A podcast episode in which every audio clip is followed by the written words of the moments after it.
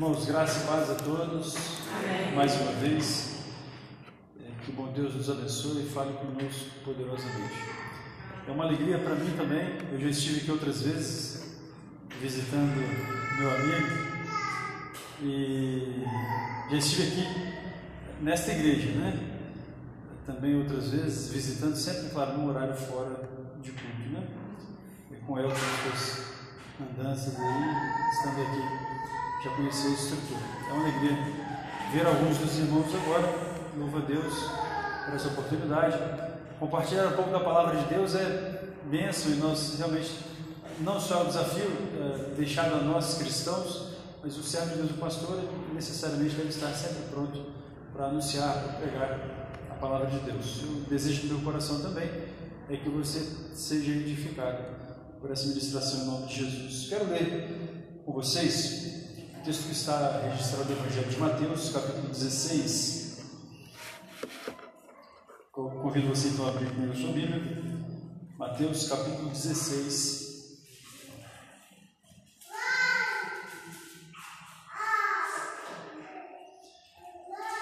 A partir do versículo 13.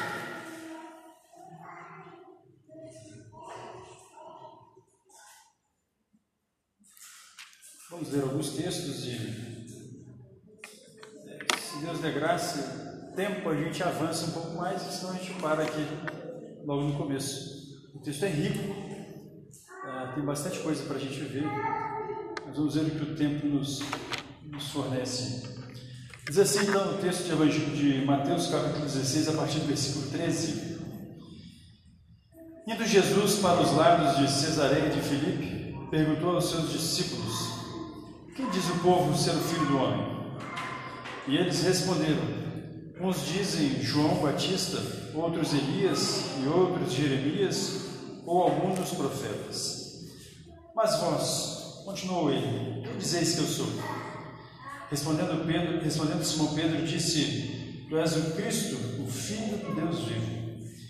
Então Jesus lhe afirmou: Bem-aventurado és, Simão Barjonas, porque não foi carne e sangue que te revelaram, mas meu Pai que estás no céu. Também eu te digo que tu és Pedro, e sobre esta pedra edificarei a minha igreja, e as portas do inferno não prevalecerão contra ela. Dar-te as chaves do reino dos céus, o que ligar ligares na terra terá sido ligado nos céus, e o que desligares na terra terá sido desligado nos céus. Então advertiu os discípulos de que ninguém dissesse ser ele o Cristo. Orar mais uma vez. Quero convidar você a fechar os seus olhos. Pai Todo-Poderoso, Deus eterno e santo, digno de honra e de toda glória. Adoramos o Senhor com alegria, Pai, pela reunião do teu povo nesta noite. Pela liberdade, Pai, como disse o teu servo, de estarmos na tua casa em torno da tua palavra, reunidos para mais uma vez ouvir a voz do Senhor. Fala conosco, fortalece-nos Pai querido, abre os olhos do nosso entendimento, dá-nos sabedoria, graça, discernimento. Clamamos a Deus pela direção do Teu Espírito Santo. Ajuda-nos, ó Deus, a compreender o propósito do Senhor, a Tua palavra, aquilo que lemos neste momento, que seja alimento vindo do alto para a vida de cada um de nós, para a edificação da Tua igreja e fortalecimento do Teu povo, em nome de Jesus Cristo. Amém. Amém. Graças a Deus. Ok. Desculpa, esqueci de falar, tem nada a ver, né? Quando meu filho é Miguel, tem 22 anos, minha filha é Amanda, 19 anos, os dois trabalham, ele está estudando também, então não puderam vir, sempre nos acompanham. Ah, quando a gente vem para Belo Horizonte, gostamos muito daqui, moramos aqui no tempo do seminário, foi realmente um tempo muito bom. Ok. Ah, sobre esse texto, ele é um texto eh, que eu, eu gosto de não complicar os textos, ou uh, ler o texto junto com a igreja, fazer uma leitura uh, um pouco mais simples, um pouco mais, talvez, de mais fácil compreensão, para que você possa ler na sua casa, com sua família, para que você possa, se vamos estudar se o propósito nosso é estudar a Escritura mesmo, realmente para que você possa ter no seu culto doméstico, no seu devocional na sua casa, você olhar para o texto e então fazer algumas perguntas para o texto, para compreender o que o texto está dizendo, para que a sua fé seja renovada, para que você seja realmente alimentado pela palavra de Deus. Então, ah, vamos ler algumas coisas aqui, fazer algumas considerações ah, e vamos, como disse no início, caminhando para ver até que parte conseguimos chegar no texto, mas o nosso objetivo ah, principal será, pelo menos, caminhar até a parte do versículo 17, no caso do texto do 13 até o 17. Ok. Ah, vamos inicialmente começar com a seguinte questão: Quem é Jesus para as pessoas de um modo geral? No nosso tempo, quando dizem assim a respeito de Jesus, quando perguntam sobre Jesus, o que as pessoas, de um modo geral, qual é a visão que as pessoas têm a respeito de Jesus? Eu tenho certeza que você sabe da maioria das coisas que vou dizer, por exemplo, se perguntar para 10 pessoas em lugares diferentes, quem é Jesus para você? Um vai ter uma resposta, outro vai ter outra resposta. Possivelmente, muito possivelmente, as 10 respostas serão distintas, se significados semelhantes, pelo menos em palavras diferentes. Mas é provável ainda que as 10 sejam de, de visões completamente distintas ou diferentes realmente. E digo mais, é bem possível que a resposta seja diferente mesmo dentro da igreja. Mesmo se perguntar a pessoas de dentro da igreja, talvez a pessoa vai responder um pouco diferente do que de fato é.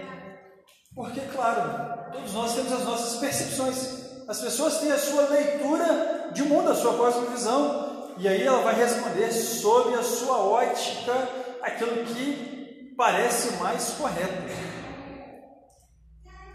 Mas é claro que o texto vai nos ensinar e vai nos mostrar, nós lemos aqui, os irmãos já ouviram isso também, tenho certeza, de que existe uma resposta correta, de que existe uma resposta precisa. Porque imagina, alguém pode chamar isso aqui, ou isso aqui mesmo, né? Essa peça, esse móvel aqui, ah, por um nome, e se perguntar para outra pessoa, e pode usar outro nome para definir talvez uma função da peça. Mas existe um nome próprio de alguém que fabricou a peça e diz: é, o nome dessa peça, desse móvel é a peça X. Ah, mas eu conheço como apoiador de Bíblia, eu conheço como suporte, eu conheço como púlpito, eu conheço como isso, como aquilo. Mas a pessoa que fez o móvel, ela tem um nome específico. E no texto que nós lemos, Jesus faz duas perguntas, a mesma pergunta, desculpa, ah, para dois grupos distintos de pessoas. Então acontece uma resposta diversificada na primeira pergunta e depois uma outra resposta agora para um outro grupo, onde Jesus dirige a pergunta. Então, de novo, resumindo essa parte, eh, se perguntasse para você quem é Jesus, o que você responderia? E é claro que não vale responder o que Pedro respondeu. Não, pastor, mas a resposta de Pedro é a que estava certa. Tudo bem, mas eu tenho a ideia, e já fizemos esse teste algumas vezes, quando você pergunta para as pessoas diretamente quem é Jesus para você, no geral não é essa a resposta que acontece. No geral, a resposta que sai não é essa. Ok. Ah, por que, que nós, então, dentro da igreja, né, os irmãos da igreja, precisam saber a respeito disso com um pouco mais de calma, um pouco mais de atenção? Porque se nós, servos de Deus, somos desafiados ou convocados, então, a anunciar Cristo, a falar sobre Jesus para as pessoas que vivem ao nosso redor, como eu vou anunciar Jesus se eu não souber defini-lo, se eu não souber quem ele é exatamente? Porque quando você for falar, né, quando você se propõe a falar de Jesus aí fora, da porta para fora da igreja, se você perguntar, você sabe quem é Jesus? A grande maioria das pessoas vai responder sim, eu sei. E talvez muitas delas vão dizer, eu acredito em Jesus também já. E talvez você vai ficar sem argumento e vai dizer assim, poxa, mas você já sabe quem é Jesus, já acredita em Jesus, é, mas eu sei que ele é ímpio. Como é que faz para falar de Jesus? O argumento eu vou usar? O que eu vou falar? E vamos olhar o texto então, porque ah, preciso fazer outra observação ainda. Estamos vivendo um tempo é, de pluralização, não é assim? Cada um com o seu pensamento, cada um com a sua visão, colocaram fé no plural. É feio a beça, eu não gosto nem de falar isso, mas até fé colocaram no plural. Verdade no plural. Fé no plural é terrível. Ruim. Mas hoje dizem, né? Não, cada um tem a sua. E nesse ambiente, então, me permita uma palavra aí, hostil, onde nós vivemos, é como anunciar a Cristo, como falar a respeito do Evangelho, como falar a respeito de salvação da pessoa de Jesus Cristo. E eu quero então olhar com você alguns detalhes desse texto. Ok, uh, vamos observar o contexto aqui, o momento do texto então. Uh, o texto fala que Jesus caminhava com seus discípulos, discípulos para os lados de Cesareia de Filipe. Então, enquanto Jesus caminhava em direção a Cesareia de Filipe, ele conversando com seus discípulos, vira para os seus discípulos e diz: Quem diz o povo ser o filho do homem? É interessante, e eu sempre destaco isso, todos os momentos de Jesus registrados na Escritura, o que a própria Escritura diz que não foram todos os momentos, mas alguns deles, todos eles estão registrados, foram registrados para que nós creamos que é o Filho de Deus. O próprio Evangelho de João fala isso, capítulo 20, 30 e 31, se não estou enganado. Ah, foram registrados para que creiamos que Jesus é o Filho de Deus e que crendo temos vida em seu nome. Então, todos os momentos registrados de Jesus precisam ser olhados com máxima atenção para a nossa edificação, para o nosso fortalecimento na fé. Então, quando Jesus pergunta: Quem diz o povo ser o filho do homem? Bom, ah, já vou adiantar um pouco aqui. Jesus está fazendo uma pergunta para os seus discípulos, mas ele não quer ouvir a opinião dos seus discípulos. Ele quer ouvir a opinião do povo. Então, os discípulos respondem: Olha, ah, uns dizem que é João Batista, outros dizem que o Senhor é Elias, e outros Jeremias ou alguns dos profetas. Então Jesus uh, volta-se para os seus discípulos novamente e diz: Mas vós, continua ele, quem diz que eu sou? E aí, olha que interessante então. Jesus pergunta para, para, mesma, para o mesmo grupo de pessoas, né? Ele pergunta para esse grupo, os seus discípulos, qual a opinião do povo? Depois olha para os seus discípulos de novo e pergunta: e a opinião de vocês? A mesma pergunta. Então Pedro responde Tu és o Cristo, o Filho do Deus vivo. Então Jesus lhe afirma: Bem-aventurado és Simão Barjonas, porque não foi carne e sangue que te revelaram, mas meu Pai que está no céu. Também eu te digo que Pedro, sobre esta pedra edificarei minha igreja, e as portas do inferno não prevalecerão contra ela. Ok. O que está acontecendo aqui? Ah, primeira primeiro destaque, primeiro detalhe que eu preciso observar aqui é que quando os discípulos respondem, olha, é, uns dizem que o Senhor é João Batista, outros Elias, ou Jeremias, ou alguns dos profetas. O que os discípulos de Jesus estão dizendo é que o povo tem uma ideia de quem o Senhor é. Sabe, o povo tem uma noção de quem o Senhor é. E aí é muito interessante porque todas as pessoas que são citadas aqui são homens autorizados por Deus, são pessoas que vieram no tempo anterior, então, mas eram pessoas reconhecidamente enviadas por Deus, ou seja, pessoas divinamente comissionadas. Então, essas pessoas, quando olhavam para Jesus, eles enxergavam em Jesus alguém enviado de Deus. Tá bom, tá muito jóia. Só que é o seguinte: a visão está embaçada. Porque Jesus não era Elias, Jesus não era Jeremias, Jesus não era João Batista. Isso me mostra que, muito parecido com hoje, como quando você pergunta na rua quem é Jesus e as pessoas dizem: Não, eu não sei quem é Jesus. Você conhece Jesus? Conheço Jesus, mas com a visão talvez muito embaçada, não enxergando tão claramente.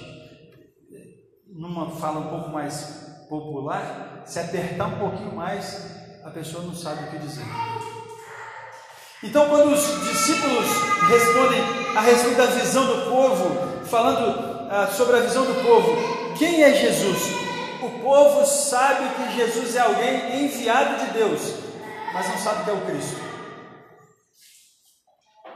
Não sabe que é o Salvador, não sabe que é o Messias, não sabe que é aquele que haveria de vir enviado por Deus para salvar o seu povo dos seus pecados.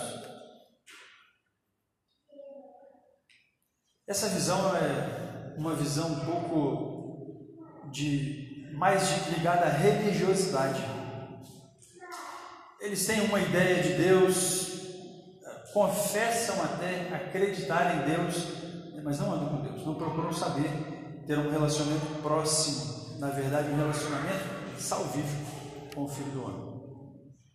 Só que aí, ah, Jesus pergunta então mais adiante, quando termina de responder, ele diz: Mas vós, continuou ele, quem dizeis que eu sou?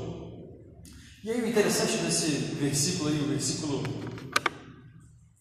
15, é a expressão mas. É, essa palavrinha, é, ela traz uma ideia interessante para o texto, porque é mais ou menos assim. É, você faz uma descrição, uma descrição de alguma coisa antes e depois você coloca um mais. O que mais importa é o que vem depois do mais. Porque tudo que você falou antes, e no final você fala, mas. É tipo, por exemplo, você está descrevendo um aparelho eletrônico, aí você fala, mas está quebrado. O que, que valeu antes do mais? Antes do mais não valeu nada, né? Você falou mais, está quebrado, então não adianta. A informação que é relevante, que de fato vale ou é importante, é que vem depois do mais. E é o que acontece agora, porque quando Jesus pergunta, mas vós, continuou ele, quem dizer se eu sou? E o que, que mudou aqui? Claro, Mudou tudo.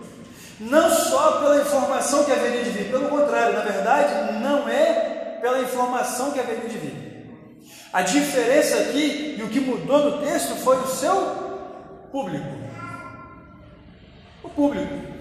De quem ele estava interessado em ouvir a resposta, porque quando ele diz assim, ele vira para os seus discípulos primeiro e agora para os seus discípulos do mesmo jeito. Só que ele diz o seguinte: quando pergunta a primeira vez aos seus discípulos, quem diz o povo ser filho do homem? Qual é a resposta do povo? Ou seja, qual é a resposta das pessoas que estão lá fora, distantes? E agora ele diz assim: Mas vós, quem são esses vós? O vós são os discípulos, são aqueles que se propuseram então caminhar com Cristo, estavam ali ao lado dele, caminhando junto com ele. Então, mais ou menos, me permita uma expressão assim mais rápida e fácil de entender: a igreja. Aqueles que tinham de fato um relacionamento com Cristo, andavam junto com Cristo, dizendo-se discípulos de Cristo. Então é como se Jesus dissesse dentro da igreja, para a sua igreja: quem diz o povo lá fora ser Jesus? E aí alguém da igreja vai dizer: ah, é um profeta, é alguém vindo da parte de Deus. Só que Jesus vai dizer: mas vocês, igreja, quem vocês dizem que eu sou?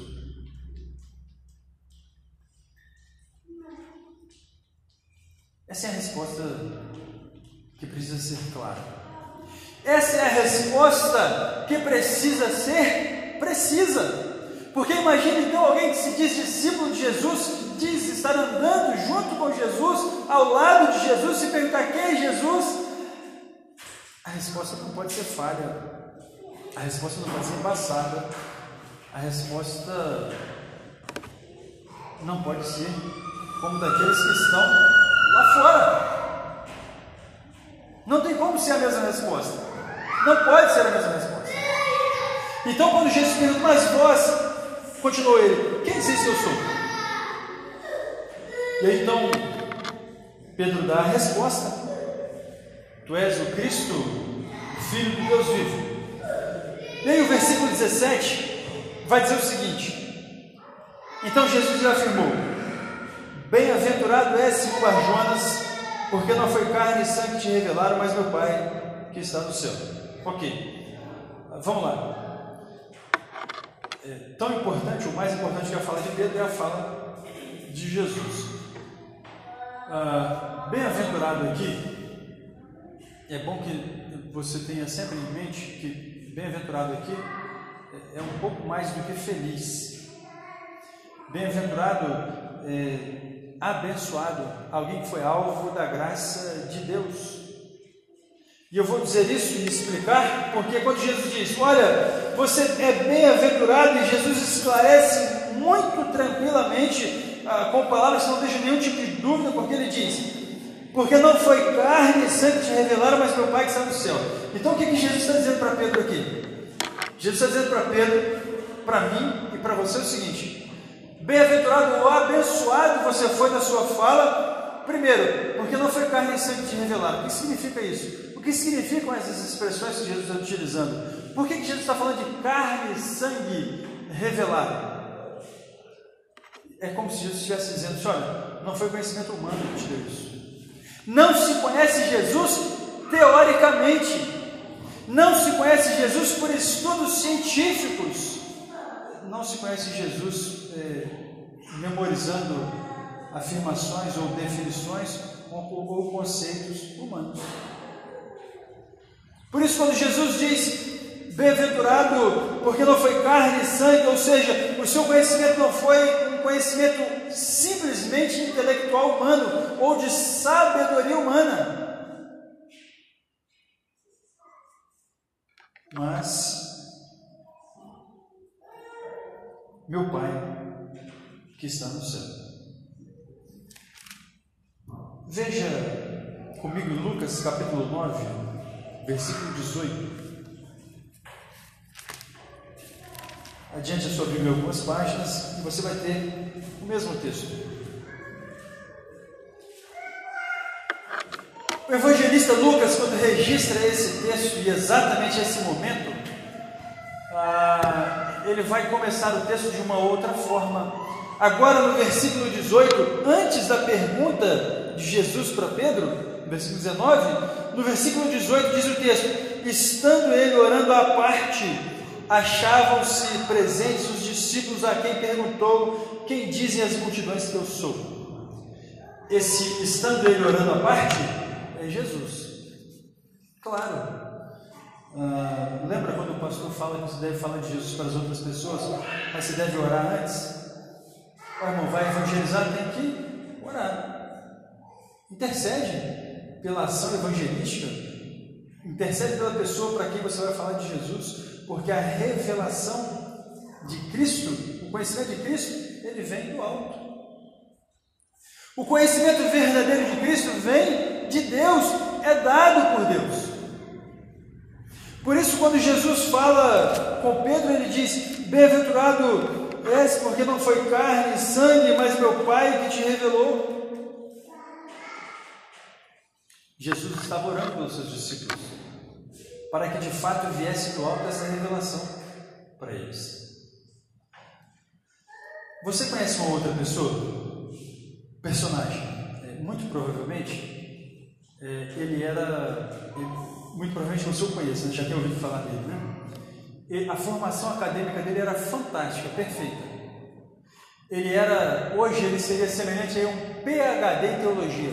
Cara bom, muito bom, dos melhores da linhagem de Israel. Top, top de linha. Conhecimento acadêmico formidável, das melhores formações na religião de Israel. Quando ele estava a caminho de Damasco, caiu uma luz, né? brilhou diante dele, ele caindo no chão, quando a voz eh, falou com ele: Saulo, Saulo, por que me persegues? O apóstolo, não ainda naquele momento, ele estava na sua conversão, ele revela toda a sua ignorância quando ele diz: Quem és tu, Senhor? PHD em conhecimento bíblico, religioso, mas quando Jesus se aproxima e se coloca diante dele e, e conversa, fala com ele, diz: Saulo, Saulo, por que me persegue? Ele diz: Quem és tu, Senhor? Eu não sei. Ele revela toda a sua ignorância.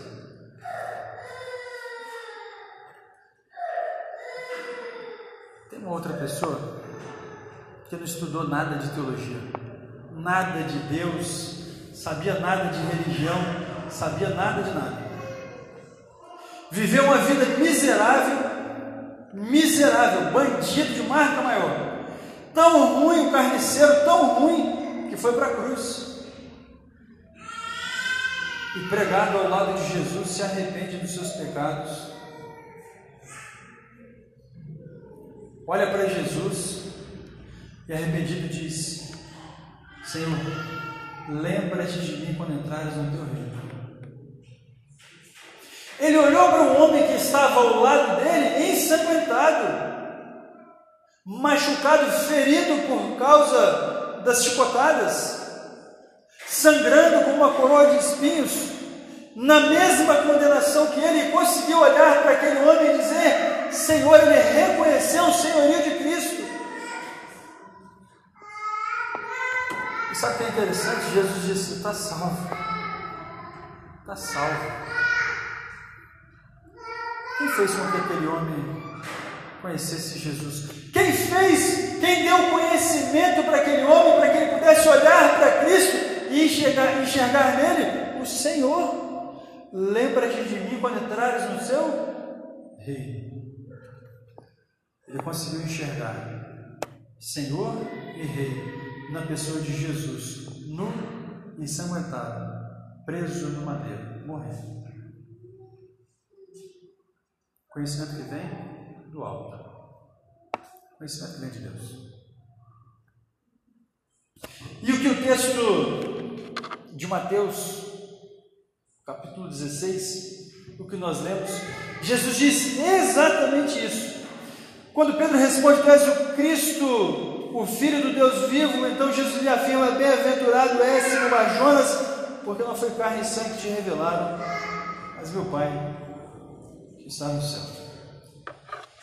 Sabe, nós ouvimos a respeito da evangelização e muitas vezes, diversas vezes, algumas pessoas chateadas, alguns desapontados, alguns desesperançosos. E tenho sempre que falar, gente, calma. Quando Jesus disse, ide por todo mundo e prega o Evangelho, ele só disse isso, vai e prega o Evangelho a toda criatura. Não se preocupe com o que vai acontecer depois, porque Jesus também afirmou: algumas pessoas vão acreditar e outras não. Quem crer e for batizado será salvo, quem não crer está condenado. Algumas pessoas vão acreditar e outras não, mas não sou eu que faço isso, não é você que faz isso. A revelação é a ação do próprio Deus obra do Espírito Santo de Deus, o que cabe a nós, que compete a nós é tão somente anunciar Jesus. Crer. Eu creio em Jesus, eu falo de Jesus. E o desafio nosso, se os irmãos ainda me permitem, por um breve tempo, fazer algumas poucas considerações aqui. A primeira delas é que é importante, e o texto me mostra, me ensina isso, que os discípulos de Jesus estejam antenados com aquilo que as pessoas estão lá fora pensando a respeito de Jesus. Irmãos, estamos vivendo um tempo louco, louco, insano. E se eu não prestar atenção no movimento lá fora, eu não consigo me comunicar com as pessoas, eu não consigo conversar com as pessoas. E quando Jesus pergunta para os seus discípulos, quem diz o povo ser o filho do homem, os discípulos conseguem responder porque eles estavam conversando com as pessoas.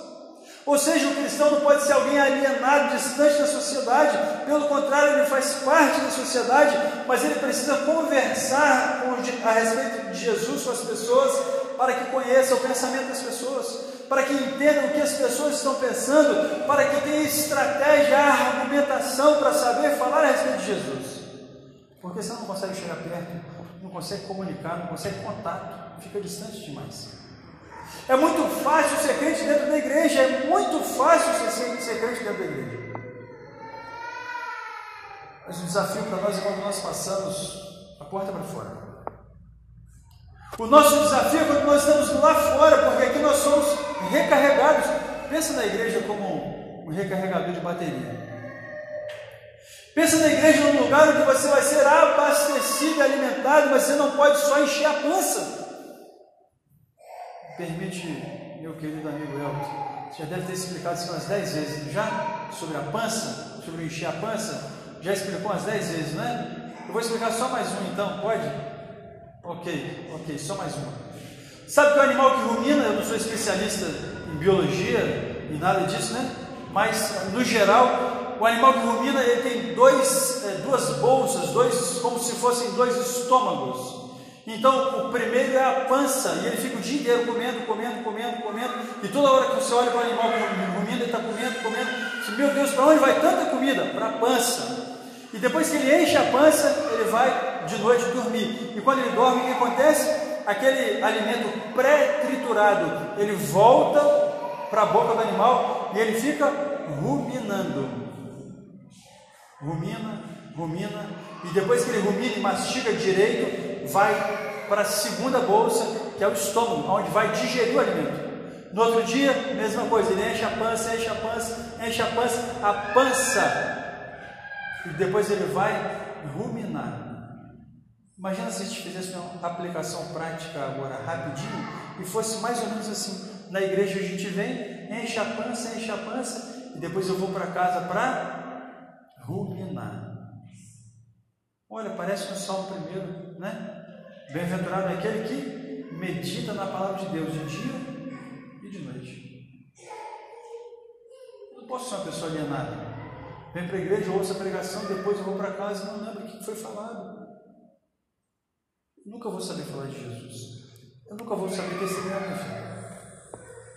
E os discípulos aqui são pessoas que estão conectadas com a sociedade, conversando com a sociedade.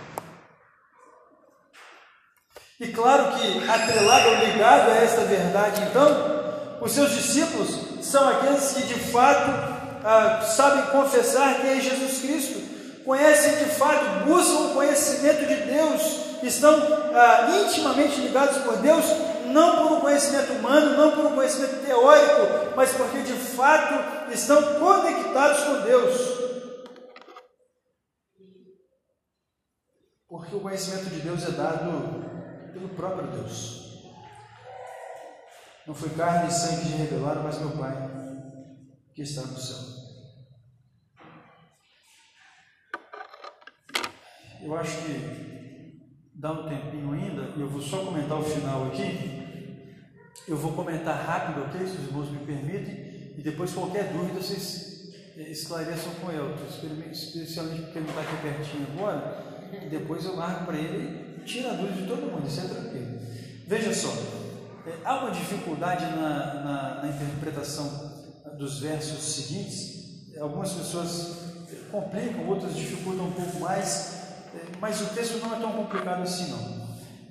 Ele diz aqui, também eu te digo que tu és Pedro, e sobre essa pedra edificarei minha igreja, e as portas do inferno não prevalecerão contra ela. Bom, se a segunda parte do versículo 18 fala sobre a vitória da igreja de Cristo, porque a igreja é de Jesus, ele que sustenta ela, a primeira parte do versículo 18, quando diz: Uh, também eu te digo que tu és Pedro, e sobre esta pedra edificarei minha igreja. Ele está falando da afirmação que Pedro fez. O próprio Pedro, mais adiante nas cartas, lá pertinho de Apocalipse, vai dizer que Jesus é a pedra principal, a pedra angular ou a pedra de esquina que os construtores rejeitaram. Então a pedra fundamental, o alicerce da igreja é Cristo, óbvio. E ela está fundamentada sobre esta afirmação que Deus deu a Pedro quando disse: Tu és o Cristo, filho de Deus, do Deus vivo. Ou seja, a igreja confessa esta verdade a respeito de Cristo, e confessando esta verdade, Romanos capítulo 10, versículo 9 e 10. Ah, então, mais adiante, no versículo agora 19, quando ele diz: Dar-te-ei as chaves do reino dos céus, o que ligares na terra terá sido ligado nos céus, e o que desligares na terra terá sido desligado nos céus. E aí criaram uma imagem mental né, de um homem barbudo. Eu não sei se tem a barriga grande também, mas um homem barbudo com um vestidão, tem um portão atrás dele, ele tem uma chave grande pendurada, e é a chave da porta do céu.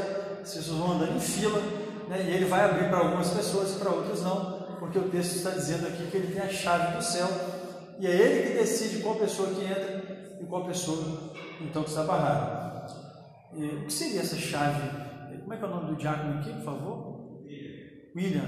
Pergunta para um rapaz inteligente, aplicado, está com a Bíblia na mão aberta, pertinho do pastor. Hã? o que seriam essas chaves, então, ah, do reino dos céus? Claro, no contexto que estamos lendo aqui, nada complicado. O Evangelho de Cristo. O Evangelho verdadeiro. Porque imagina se eu conecto então esta, esse texto todo, né, com a declaração de Pedro a respeito de Jesus, conecto com a declaração de Jesus em Marcos capítulo 16, ah, quando fala do comissionamento do cristão, ide por todo mundo e pregar o evangelho a toda criatura. Quem crê, salvo. Quem não crê, condenado. Ou seja, creu na mensagem do evangelho, o céu está aberto, acessível. Não creu na mensagem do evangelho, o céu está fechado. Eu não consigo enxergar outra coisa que não a chave do céu ser o Evangelho verdadeiro, o Evangelho de Cristo, o Evangelho genuíno, aquele que liga o homem ao céu e que desliga. Por isso, ah, o comissionamento, quando diz: Dar-te-ei a chave do reino dos céus. Claro, se ali os discípulos, os apóstolos, como representante, então, ali do povo de Deus, daqueles que recebem o comissionamento de falar a respeito do Evangelho, mas o raciocínio lógico né, que se pode deduzir do texto é exatamente esse. A chave do reino dos céus, o que ligares na terra terá sido ligado no céu, porque o Evangelho é pregado na terra. E é aqui nesse tempo, nessa vida, que nós temos a oportunidade de confessar Jesus como Senhor e Salvador da nossa vida. E aí, quando Jesus fala da parábola do rico e Lázaro, uh, o rico, então, quando chega, olha, de verdade, puxa, deixa eu voltar lá e avisar não dá. Deixa eu passar por esse lado, não dá. Deixa, não dá. Tudo que tinha para fazer acontecer era no tempo de vida. Por isso, Hebreus capítulo 11 diz: E assim o homem está ordenado morrer uma só vez, vindo depois disso o juízo. Ouviu a chave, recebeu a chave, acessou ao céu, acesso, garantia, certeza de salvação rejeitou o Evangelho, rejeitou Cristo, o céu está fechado, condenado. Não tem essa história de que uma pessoa tem a chave, uma pessoa tem uma chave e decide quem entra e quem não entra. Nós temos o privilégio, a oportunidade de ouvir neste tempo a salvação de Jesus por meio do Evangelho. Que nosso Deus esteja abençoando a sua vida, te fortalecendo para que você que já crê em Jesus Cristo, o Senhor e Salvador de sua vida, seja instrumento de Deus para abençoar outras pessoas, para que outras pessoas também confessem Cristo como Senhor e Salvador de suas vidas. Feche os olhos, vamos orar mais uma vez. Eu agradeço a oportunidade. Deus soberano, Pai de misericórdia, Deus todo-poderoso, louvamos o nome do Senhor por esta noite. Te agradecemos, Deus, pela vida dos teus servos que estão aqui. Louvamos o Senhor Deus porque a palavra viva do Senhor chegou até nós. Louvamos a Deus pela obra do Espírito Santo Senhor na vida de cada um de nós no meio do teu povo. E que esta igreja, Deus, seja, continue sendo bênção nas suas mãos, que possa anunciar o Evangelho da salvação para outras pessoas, para que também conheçam Jesus. Oramos a Deus, clamando por tua graça sobre este ministério, sobre a vida dos teus servos, ó Deus pedindo que a mão de colher do Senhor conduza o teu povo em vitória, para o louvor da glória do Senhor, em nome de Jesus Cristo. Amém. Graças a Deus. Deus abençoe. A palavra está com o seu irmão Adriano